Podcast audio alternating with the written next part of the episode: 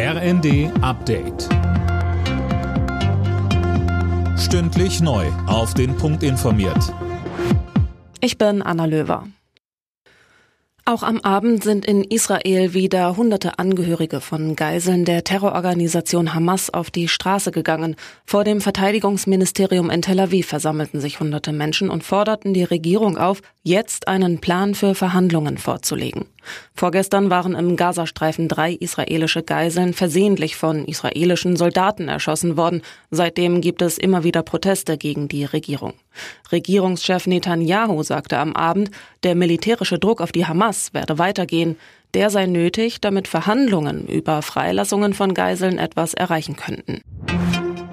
Jüdisches Leben in Deutschland muss eine Selbstverständlichkeit sein. Das hat Bundeskanzler Scholz auf dem jüdischen Gemeindetag gesagt und zu mehr Empathie und Solidarität für jüdische Menschen aufgerufen.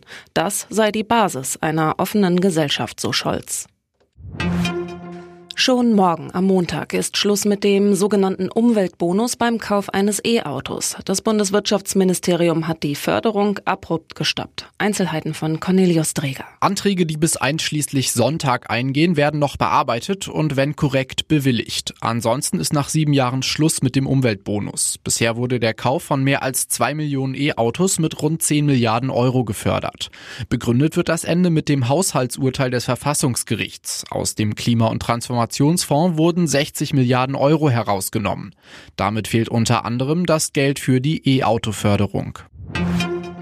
Leipzig bleibt in der Fußball-Bundesliga auf Champions League-Kurs. RB gewann gegen Hoffenheim 3 zu 1. Dortmund hat durch ein 1 zu 1 in Augsburg dagegen Punkte liegen lassen. Außerdem spielten Mainz Heidenheim 0 zu 1, Bochum Union Berlin 3 zu 0 und Darmstadt Wolfsburg 0 zu 1. Alle Nachrichten auf rnd.de